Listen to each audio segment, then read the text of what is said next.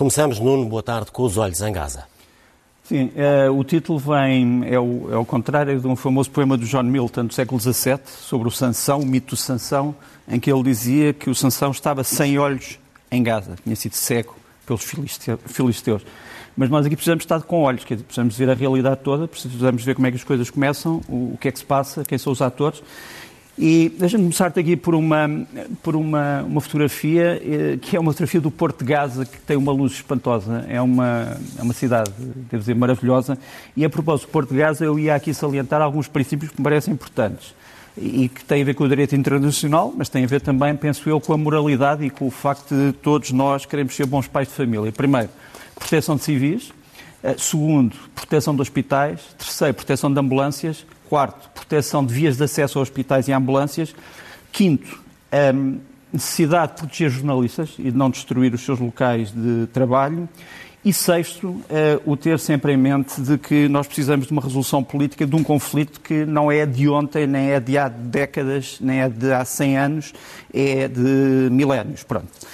Uh, vamos, vamos começar uh, por te mostrar uma coisa que infelizmente está em desatualização, um, em atualização e desatualização, que é o, o balanço daquilo que está a passar. Nós estamos, no fundo, com ataques uh, de Israel à faixa de Gaza a alvos presumidos do Hamas, e estamos com ataques do Hamas com foguetões que, vão, que têm vários diâmetros e que têm vários poderes a Israel.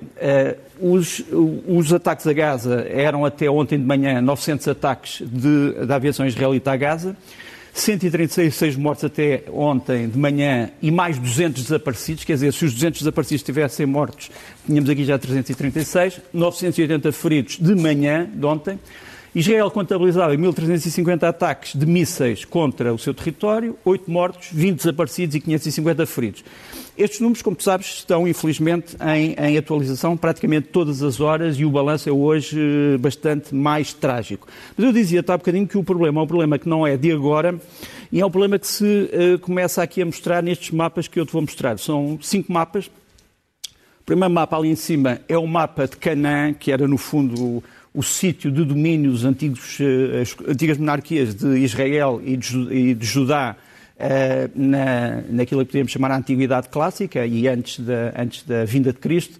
É um mapa do século XVII que procura explicar como é que era esse antigo mapa, ehm, que ainda hoje as pessoas lembram, porque, como tu sabes, israelitas e outras eh, pessoas da zona dizem que são descendentes das tribos que ocupavam esta zona nesta altura. Depois temos ali um mapa que me parece extremamente importante à direita, que é o mapa do Médio Oriente, aquilo que nós chamamos de Médio Oriente alargado, que está a vermelho, e, e, vê a pequenez territorial de Israel e vê a pequenez territorial de Gaza dentro de Israel. E depois vês ali a azul uh, duas potências que são as únicas que neste momento estão a apoiar o Hamas. O Irão, uh, abertamente, e parte da Síria, a parte da Síria que é controlada pelo Hafez al-Assad, que também apoia.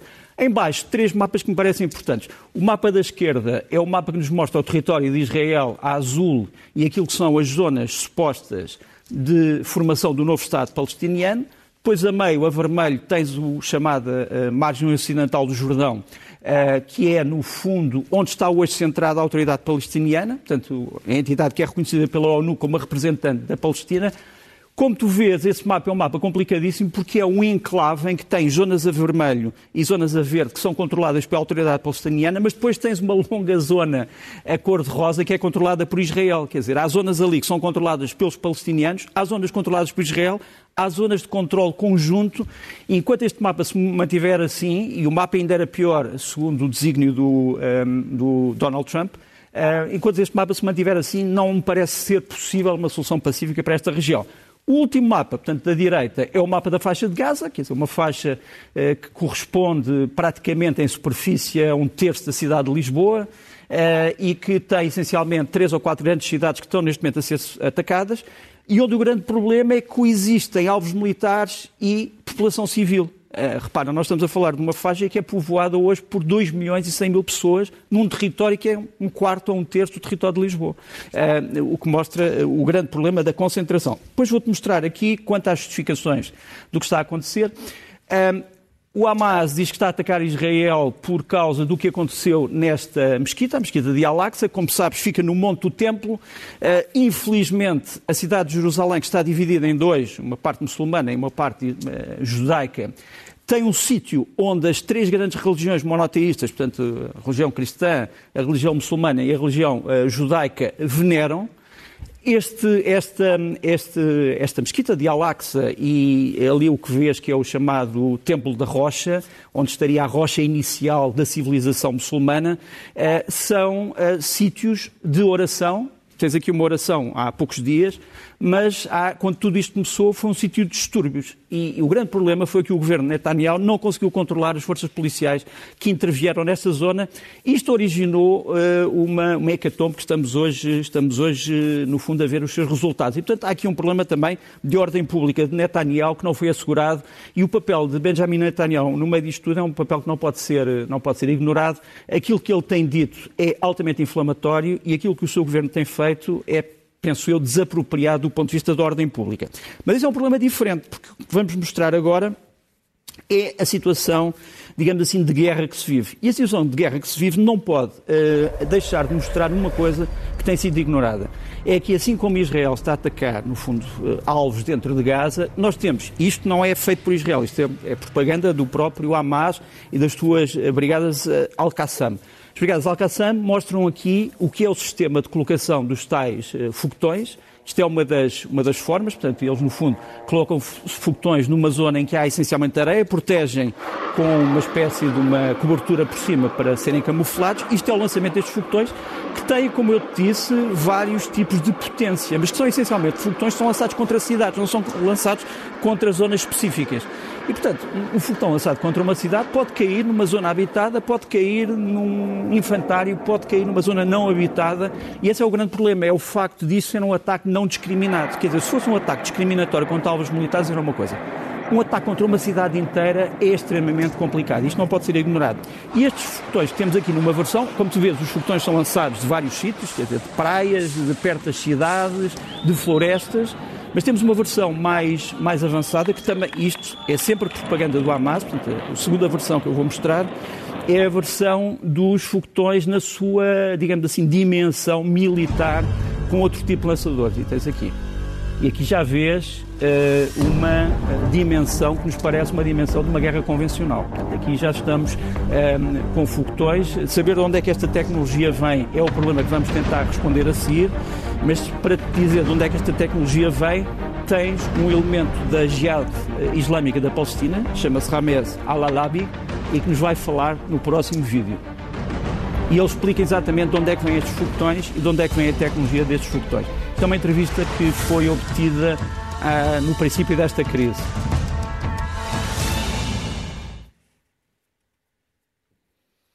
Ramez Al-Alabi é um dos... هو الذي يضرب به المجاهدون في غزة العدو الصهيوني ويضرب به المجاهدون Portanto, o que ele no fundo diz é que os mujahideen, eh, se pudermos tirar eh, o título para mostrarmos a legenda, eh, mas estava eu a dizer que se pudéssemos. Pronto. Portanto, o que ele diz é que, no fundo, todo este sistema de mísseis foi planeado e foi montado por peritos do Irão e que os mujahideen se orgulham de ter essa ajuda eh, iraniana porque se trata de uma luta de libertação contra o imperialismo sionista e o colonialismo sionista. Eh, eu não sei se este tipo de entrevistas é bom para a causa do Hamas, mas a verdade é que elas existem e que não podem eh, ser ignoradas. Deixa-me passar para um outro tema muito rapidamente sobre este, sobre este caso, que é o caso de como é que Israel se tem estado a defender destes ataques, através de um sistema que é o chamado cúpula de ferro. Vamos mostrar aqui. Uh, esse sistema é um sistema antimíssil, no fundo, que detecta uh, os foguetões que estão a ser lançados e depois tenta contrariá-los. Temos aqui uma fotografia uh, perfeitamente um, espantosa, porque parece um filme. Infelizmente, é um filme em que morrem centenas de pessoas, mas mostrava-te a seguir e mostra-te de um lado, portanto, à direita. Não sei se podemos tirar dali os títulos leste ou oeste, só para mostrar a fotografia bem, para, para podermos mostrar a plenitude. Pronto, tens ali uh, os foguetões que vêm da faixa de Gaza à, à tua esquerda, ali embaixo, e tens o sistema antimíssil em cima. O sistema antimíssil é lançado fareja os foguetões e depois tenta destruí-los. E, portanto, ali onde vês aqueles pontos de luz, podem ser pontos em que os foguetões já estão a ser interceptados. Portanto, isto tem sido, no fundo, o dia a dia de cerca de um terço da população de Israel e da população de Gaza, praticamente todos os dias.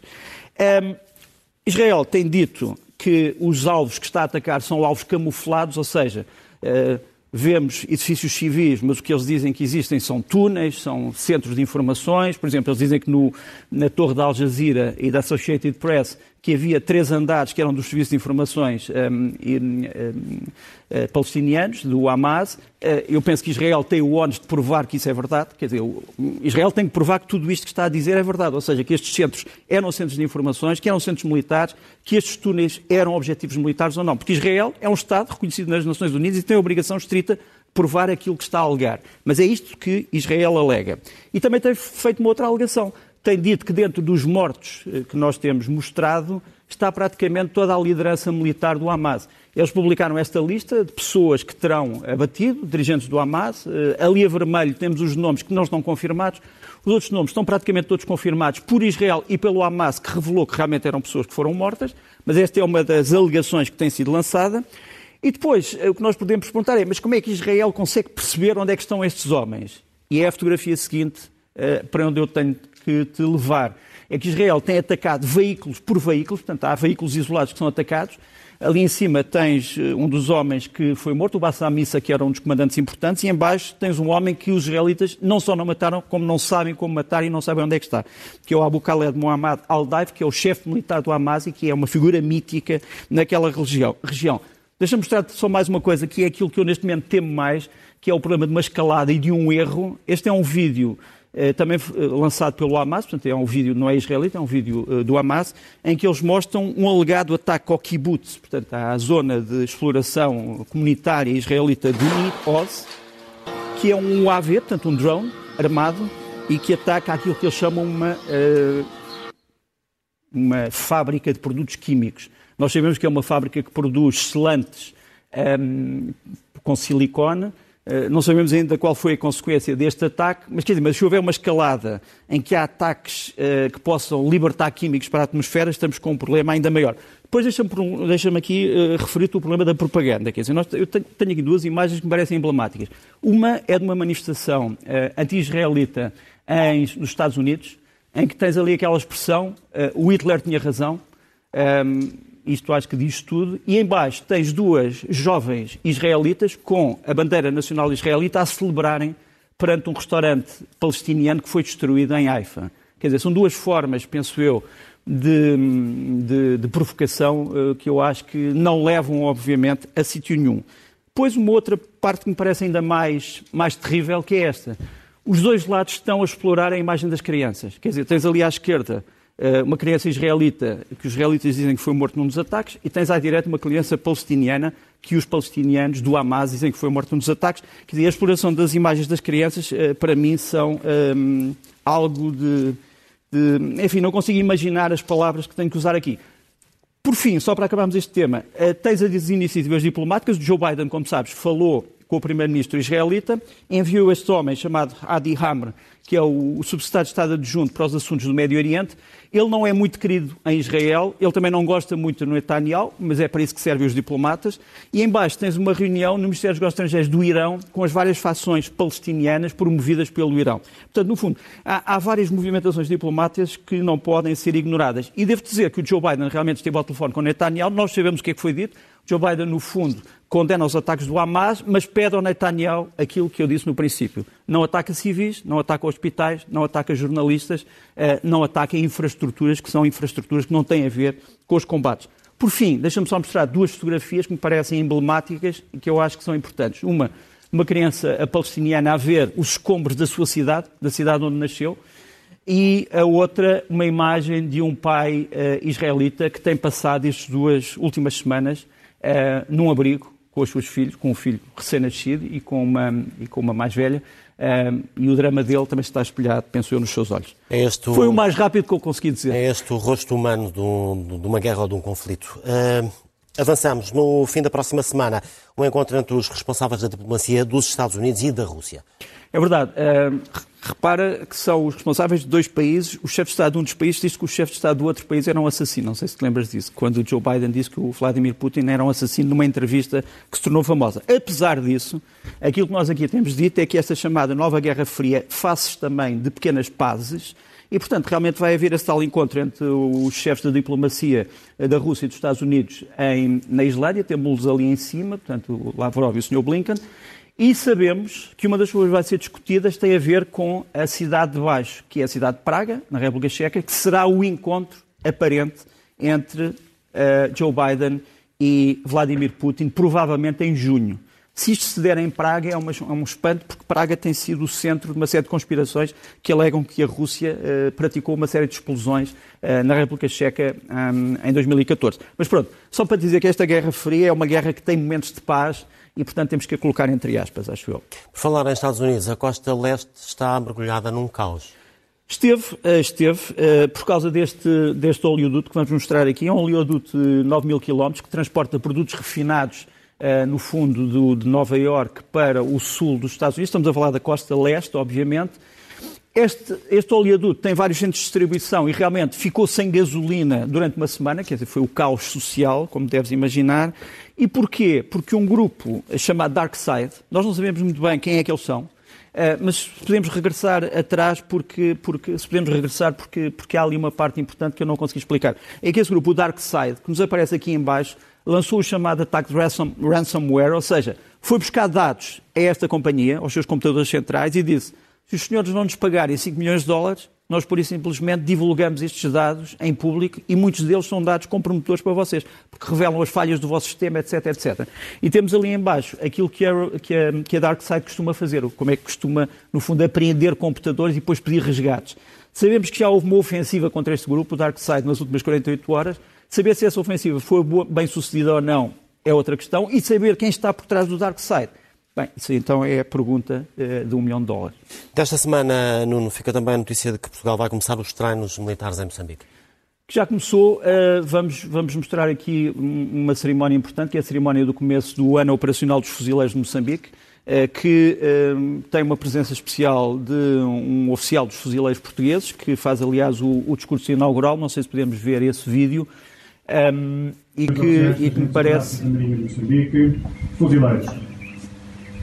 Sr. Almirante, perante a Marinha de Guerra de Moçambique, as minhas primeiras palavras terão que ser naturalmente para Vossa Excelência este é um, este é um vídeo que foi feito em Catempo, portanto, na base de fuzileiros eh, moçambicanos.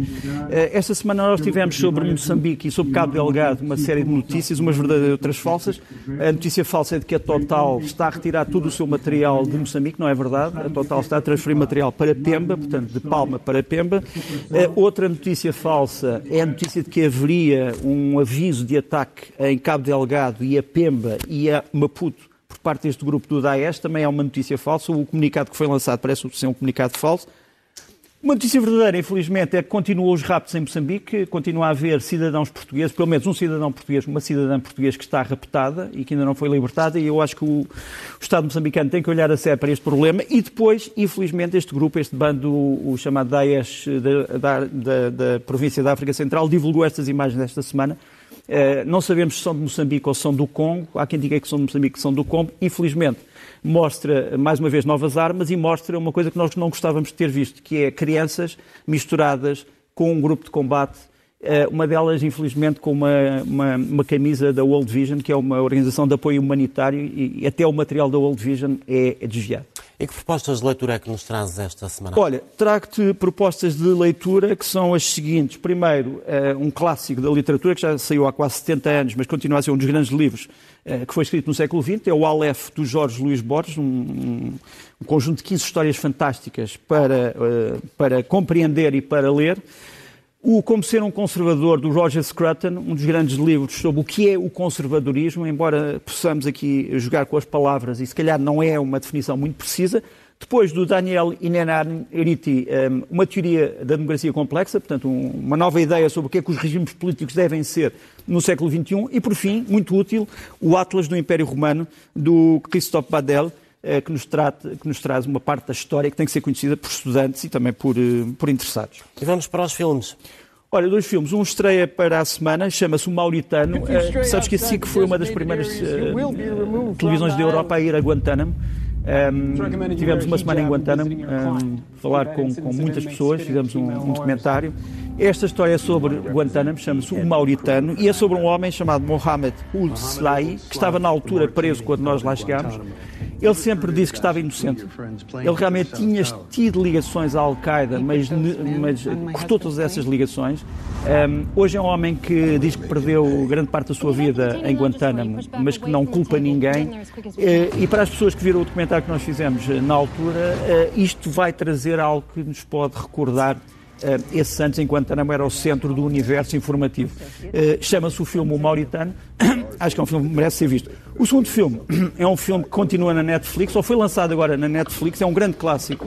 Chama-se 1939, é um grande filme sueco que trata da posição da Suécia durante a Segunda Guerra. Como sabes, foi uma, uma posição de neutralidade, mas uma neutralidade muito, muito contestada dentro da própria Suécia.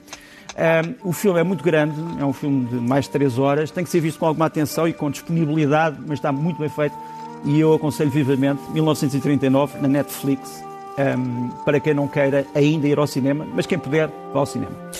E podemos também ir até alguns concertos, já há concertos. já há concertos, olha, tens dois concertos. Um é de um grande grupo alemão que, que já foi chamado punk, que já foi chamado de balada, música eletrónica, krautrock. São os Einstürzende Neubauten, eh, ou seja, edifícios modernos que caem. Eh, é um concerto que vai ocorrer na Casa da Música do Porto no dia 19 eh, de maio e tens aqui um, bocadinho deste grande grupo alemão de um CD que eles gravaram sobre a Primeira Guerra.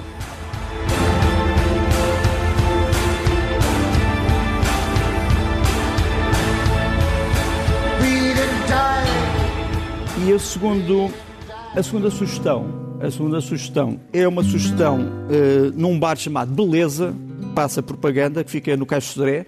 É um concerto no dia 20 de maio, deste grande guitarrista e compositor português, o João Pires, que traz o seu quarteto. E isto é de um CD do João Pires, que devia ser mais conhecido há alguns anos, chamado Lisboano, que é sobre Lisboa.